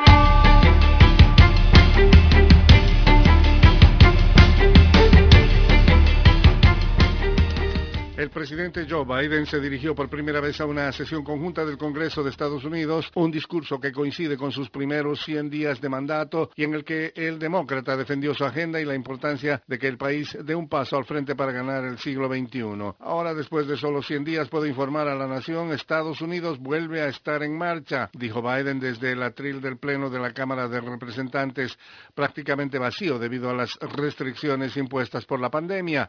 Hemos convertido el peligro en posibilidad, la crisis en oportunidad, los reveses en fuerza, dijo. El mandatario llamó a los legisladores a aprobar una reforma migratoria. Nos informa Jorge Agobián. En su primera alocución ante el Congreso, America is on the move again. El presidente Biden definió sus primeros 100 días en el gobierno como una señal de que Estados Unidos está en marcha otra vez. El mandatario habló ante una audiencia reducida y aprovechó la oportunidad para promover sus propuestas de ley, entre ellas la de reforma inmigratoria. Genera resistencia en el ala republicana. Jorge Agobián, Post de América, Washington. Al ritmo actual de vacunación contra el COVID-19 en Venezuela, podría alcanzar la denominada inmunidad de rebaño en siete años. Desde Caracas nos informa Carolina Alcalde. Los detalles oficiales sobre el proceso de inmunización contra el COVID-19 en Venezuela siguen siendo escasos y el panorama continúa generando preocupación en la población que enfrenta una emergencia humanitaria compleja agravada por la pandemia. Alejandro Crespo, presidente de la Sociedad Venezolana de Pediatría Filial Aragua. Si seguimos un ritmo de 15.200 dosis de vacunas administradas al día, necesitaríamos más o menos 7 años para administrar dos dosis de vacuna al 70% de los adultos de Venezuela, sin contar a los niños que en algunos lugares del mundo ya se están vacunando. Carolina Alcalde, Voz de América, Caracas. India batió un nuevo récord mundial de contagios de coronavirus hoy jueves, mientras millones de personas estaban llamadas a votar en unas elecciones estatales a pesar del repunte del brote y el país se prepara para abrir la campaña de vacunación a todos los adultos a pesar de los inconvenientes. Con las 379.257 nuevas infecciones confirmadas hoy jueves, India acumula más de 18.300.000 casos que la convierten en el segundo país más afectado por la pandemia, solo por detrás de Estados Unidos. La Organización Panamericana de la Salud ha mantenido conversaciones con los gobiernos de países desarrollados y les ha pedido que donen a Latinoamérica y el Caribe las vacunas contra el coronavirus que les sobran. Hemos enfatizado las grandes necesidades de nuestra región y su compromiso, expresó en conferencia virtual la directora de la OPS, Carissa Etienne. Las declaraciones de la alta funcionaria ocurren mientras las infecciones y muertes aumentan en la región. En la última semana, más de un millón cuatrocientas mil personas contrajeron COVID-19 en las Américas y más de treinta y seis mil han muerto. Esto quiere decir que una de cada cuatro muertes a nivel mundial ha sido en la región, de acuerdo con la OPS. Además, la mayoría de los países ha tenido dificultad para obtener vacunas que han sido acaparadas por naciones desarrolladas. España anunció recientemente que donará a América Latina por lo menos siete millones y medio de dosis a partir de julio, cuando espera tener al menos la mitad de su población inmunizada. Carissa Etienne dijo que esas dosis serán distribuidas a través del mecanismo COVAX creado por Naciones Unidas y otros organismos internacionales para que todos los países tengan un acceso equitativo a las dosis, pero ha sido criticado por no haber logrado su objetivo. Estados Unidos, por su parte, anunció que donará 60 millones de dosis de AstraZeneca a otros países después que la Administración de Medicamentos y Alimentos autorice su uso, pero no ha anunciado quiénes serán los destinatarios. En marzo, Washington donó cerca de 4 millones de dosis a México y Canadá que le habían solicitado ayuda. Leonardo Bonet, Voz de América, Washington. Desde Washington vía satélite y para Omega Estéreo de Panamá hemos presentado Buenos Días América. Buenos días América, vía satélite desde Washington. La mejor franja informativa matutina está en los 107.3 FM de Omega Estéreo, 530 AM. Noticiero Omega Estéreo presenta los hechos nacionales e internacionales más relevantes del día. 7.30 AM. Infoanálisis. Con entrevistas y análisis con los personajes que son noticia. De 8 y 30 a 9 y 30 de la mañana, sin rodeos, con Álvaro Alvarado. De lunes a viernes, por Omega Estéreo. Problemas de tierra, accidentes graves, reclamos a aseguradoras, incumplimientos de contratos, reclamos de herencias, todo asunto civil y penal, consulte al 6614-1445. Ahora contamos con el servicio de asesoría, confección de pliegos de cargos, impugnación y defensa en materia de contrataciones públicas. 6614-1445.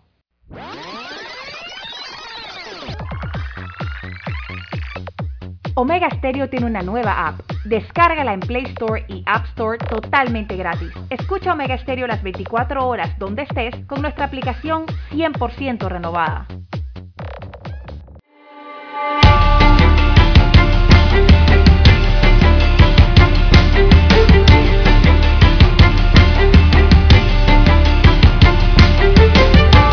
Son las 7 y 6 minutos. Llega una información aquí, don César, cierre de calle en la carretera panamericana, dice aquí próximo a las mañanitas. Residentes exigen un centro de salud para los vecinos. Así que hay una protesta allí. Cierre de calle, próximo a las mañanitas, residentes exigen un centro de salud. Ya lo saben pues. Eh, esto es en la vía panamericana a la altura diríamos nosotros Lara de la vía Tocumen Pedregal bien Así es. Bueno, a pesar de que por bueno, el centro de salud es más cercano a la comunidad, no a las barriadas. Que Eh, aunque allí tienen hospitales importantes como el Irma ahora de Lourdes Mañanita tiene su centro de salud quiero que están sepa alejados, Lara. exacto, sí. Como corregimiento quieren su centro de salud, evidentemente, como lo tiene Tocumen y lo tienen otros corregimientos de la ciudad. pero Mañanita tiene centro de salud ¿No tiene? sí tienen Ah, ok, quieren otro más. no sé cierre de calle dice aquí en la Panamericana próximo a las mañanitas residentes exigen Ah, un centro sí. de salud Ah, pero aquí ahora Pedregal sí. tiene su centro de salud es, bueno, Tocumen tiene su centro de salud sí. Las Mañanitas tienen su centro de salud, pero quieren otro por ahí cerca, ¿será? ¿Será? bueno. Bueno, recordemos que son los centros de atención primarios, ¿no? Es donde va la comunidad primero, porque están más cercanos a las barriadas, ¿no? A los, a los centros eh, comunitarios.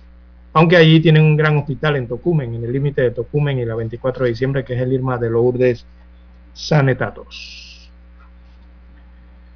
Bien, don Juan de Dios, más informaciones para la mañana de hoy, se prendió Colombia y se prendió de verdad, don Juan de Dios, por el tema de una reforma tributaria, de la cual se habla en el hermano país, hacia acá, hacia el área oriental de nuestro territorio. Eh, día de espanto, número uno, por el tema del COVID, eh, que tiene una crisis severa allá en Colombia por esta enfermedad. Allá registraron 490 muertos el día de ayer en Colombia, producto de esta enfermedad.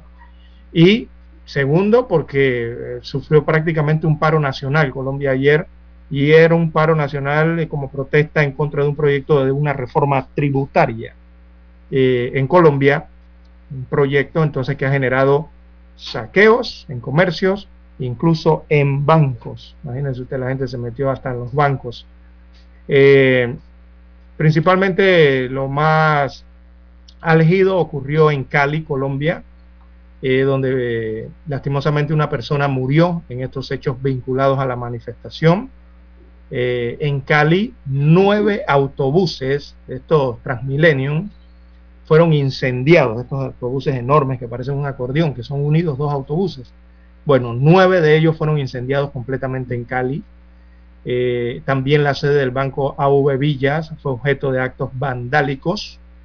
Las personas se metieron al banco donde dio los protestantes y eh, eh, muchos fueron encapuchados y rompieron eh, las instalaciones de, los, de este banco no ubicado allá en Cali. Todo esto producto de una reforma tributaria de la que se está tratando en estos momentos en Colombia de aprobar.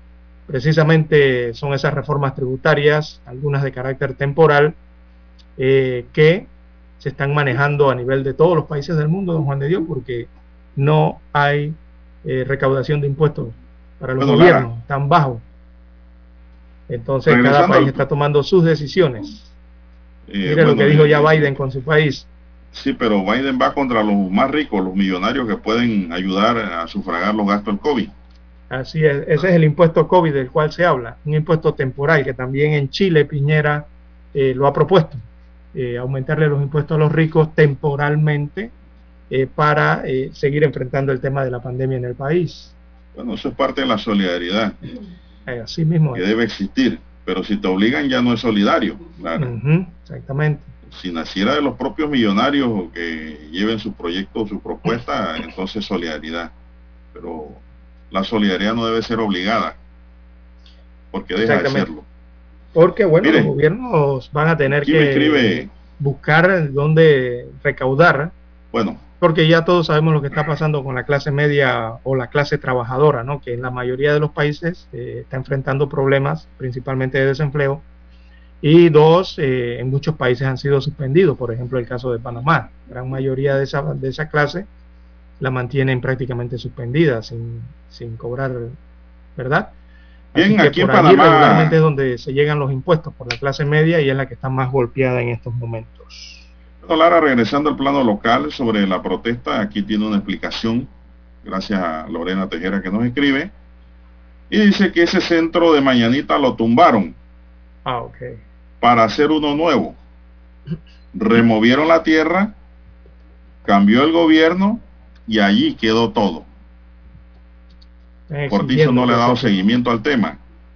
Y sí es cierto que hay atención, pero están atendiendo en galeras, Lara. Hay un centro provisional entonces. Hay una galera. Esa es la explicación que recibo aquí sobre la protesta de los mañaniteros. El, el gentilicio de los que viven y nacen en mañanita. Esa Sí, evidentemente ahí hay un problema de atención de salud eh, que por años ha existido y ahora sí hablan de que el centro lo, de, lo demolieron para proceder a una nueva construcción y la construcción está paralizada, así que se imagina la gravedad, ¿no? De, Dice un oyente, de bueno, también me escribe. También me escribe aquí el colega Marcos Jiménez, que conoce el tema porque vive por el área este. Dice, buen día en Tocumen. Dice, bueno, no, en Tocumen también para el tiempo de Martinelli se inició la construcción del nuevo centro de salud de Tocumen. Hasta el momento no se ha concluido ni se ha hecho nada. Debe ser, dice, también es otro problema. No, el de Mañanita es otro, Marcos. El de Tocumen también está en veremos. Allí se consiguió la tierra, se compró la tierra y todo se quedó en tierra. No avanzó tampoco. Así es. Bueno, vamos a hacer una pequeña pausa y regresamos.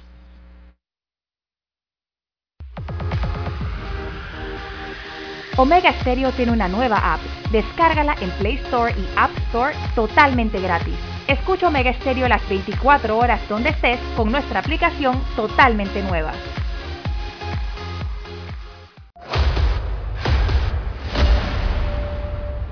Desde los estudios de Omega Estéreo, establecemos contacto vía satélite con la voz de América. Desde Washington, presentamos el reportaje internacional.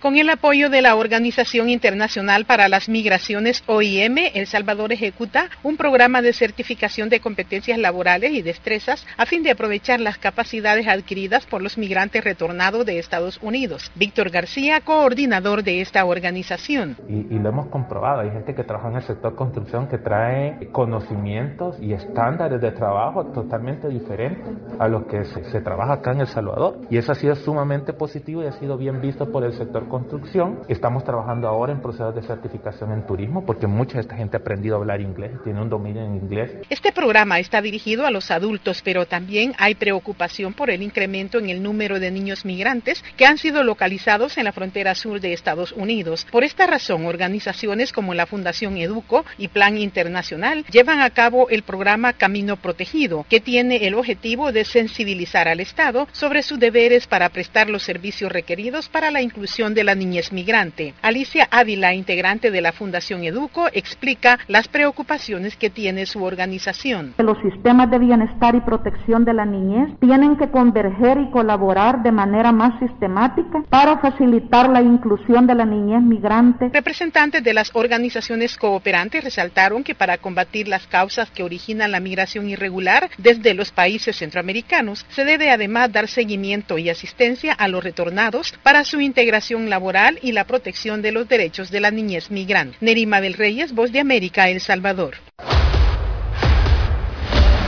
Escucharon vía satélite desde Washington el reportaje internacional. Para anunciarse en Omega Estéreo, marque el 269-2237. Con mucho gusto le brindaremos una atención profesional y personalizada. Su publicidad en Omega Estéreo. La escucharán de costa a costa y frontera a frontera. Contáctenos 269-2237. Gracias. Cosas que haré ahora de jubilado. Jugar con mis nietos y que Ñita les haga un comidón. Hacer 45 minutos en la caminadora. Conectarme por videollamada para hablar con Tony. Verme la nueva temporada de mi serie favorita. Cuando estás jubilado, los momentos en familia se disfrutan más. Pide tu préstamo personal de recién jubilado y recibe un bono gratis de hasta 350 balboas. Llámanos al 875-55. Credit Corp Bank. Cuenta con nosotros. Cálculo de interés sobre saldo. Tasa de interés nominal desde 6.60%. Tasa efectiva 7.60%. 25 años plazo. El bono aplica para los 100 primeros préstamos de 5.001 en adelante. No aplican refinanciamientos. Promoción válida del 12 de abril al 12 de mayo de 2021. Para más detalle de la promoción ingresa a www.creditcorban.com. 7.30 AM. Infoanálisis, con entrevistas y análisis con los personajes que son noticia. La mejor franja informativa matutina está en los 107.3 FM de Omega Estéreo, cadena nacional.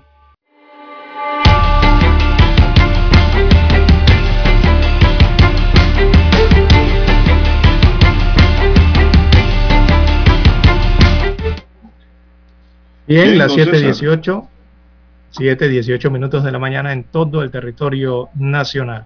Bueno, me llama o me escribe un oyente, Lara dice que la carretera del Valle de Antón, San Carlos, el Valle de Antón, se está perdiendo. Se necesita con urgencia una capa de asfalto, dice, porque se está descascarillando y se están haciendo hoyos. Y esa carretera es peligrosa porque es angosta. Conductores por esquivar hoyos en la carretera pueden colisionar. Puede hacer que estas palabras y este llamado de los residentes del Valle de Antón no queden en saco roto y se repare esta vía ahora que quieren reactivar el turismo y que quieren hacer que la economía fluya. También hay que crear las bases necesarias, las estructuras, las infraestructuras, las redes, para que se pueda dar un buen servicio. Hay un total descuido por parte del Ministerio de Obras Públicas de esta vía, Lara. Y así como esa, la propia Interamericana, Lara, es un dolor de cabeza. Y en todas las provincias, don Juan de Dios, las calles principales, la Interamericana, avenidas y otras calles secundarias, eh, la red de, de vías eh, está en deterioro. Y es franco, la provincia que usted se meta va a encontrar esta problemática. Eh, en Penonomé, en el otro distrito, eh, que hablarle de las calles principales, la Héctor Conte Bermúdez, la calle que lleva como, es la calle principal que conecta la ciudad de Penonomé, Don Juan de Dios, eh, y esa calle lleva como siete años en reparación y nunca la terminan.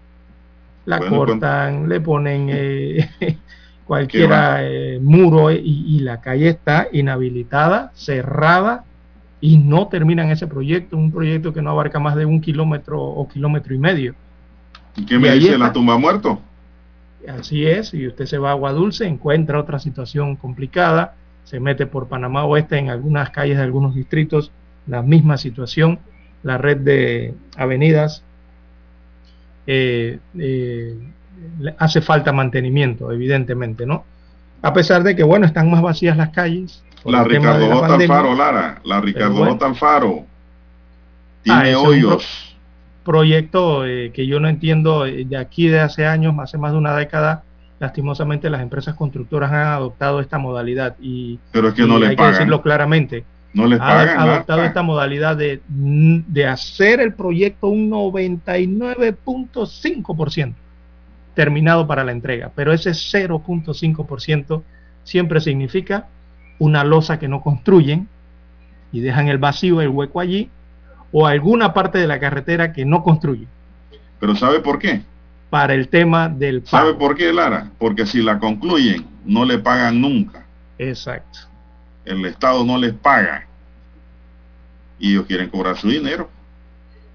Inclusive, Lara, han- Pero muchas no empresas han quebrado. Han quebrado. Porque negocian con el Estado, invierten su capital y después el Estado no le reembolsa en tiempo oportuno. Y las deudas que tienen con bancos y terceros se los comen vivo. Se van a la quiebra. Entonces, digo, yo creo que en esto hay que ser más serio. Pienso que el Ministerio de Obras Públicas no está haciendo su trabajo, Lara. No sé si usted está de acuerdo conmigo. No, sí, claro, completamente, don Juan de Dios. Mire, lo- el tema que usted trae de la Ricardo Joaquín Alfaro, la tumba muerto, y allí se han registrado accidentes. eh, Como no, ahí se caen accidentes, carro a cada momento. Porque los carros se caen, o sea, de repente usted va conduciendo bien y de repente no hay carretera, porque hace falta todo el tramo de una losa. Y lo dejan así, uno se preguntará si es que de repente hay que re- rehabilitar una tubería abajo, reubicarla o hay que hacer un manjolo o algo por el estilo. Eh, y no, no se requiere nada de eso, don Juan de Dios. Simplemente las dejan así porque lamentablemente se presentan estas situaciones con el pago a los contratistas. Y han optado por esta modalidad, eh, no sé ni cómo calificarla, en el sentido de que no terminan las obras eh, para presionar entonces a los entes gubernamentales, sobre todo el MOP, al pago de estas contrataciones. Pero eso pone en riesgo entonces a los ciudadanos, a los Claro. conductores, a los peatones, a los transeúntes Dice y acá complican, y, Santiago complican, la- y complican el tema del tráfico. Mire usted la tumba muerto, cómo se genera. ese 6587 de Santiago me escribe y me dice, las calles están mal hechas acá en Santiago, sin hombro, no se puede caminar por la orilla. Ese es otro problema, que te licitan la vía pero no los hombros y por dónde camina la gente. Entonces la gente tiene que caminar por la vía y ahí los atropellan. Ese es otro problema que hay. Y con la construcción de calles sin veredas, ¿no? Aquí me escribe el licenciado Boloski, dice amigo, buen día, sobre la solidaridad hay que entender que la misma antes de solicitarla empieza en casa. No es posible pedirle sacrificio a la gente si tú no das el ejemplo.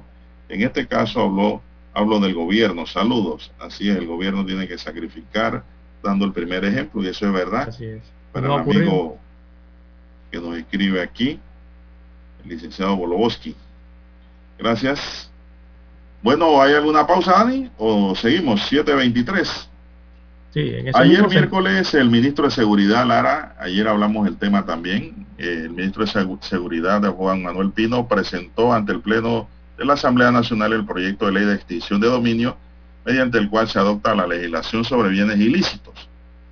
Esta iniciativa pretende reducir a su mínima expresión la capacidad económica del crimen organizado y narcotráfico, quitándoles la capacidad operativa y financiera mediante el debilitamiento de su estructura organizacional describió el ministro de Seguridad en su cuenta de Twitter. La propuesta pretende convertirse en un mecanismo efectivo que lleve a la desarticulación de los grupos delictivos, teniendo como premisa que los bienes adquiridos mediante el dinero producto de actividades ilícitas no gozan de protección legal y como hecho de justicia social el Estado consigue recuperar estos bienes y logra resarcir el daño causado a la sociedad, reconoció el ministro.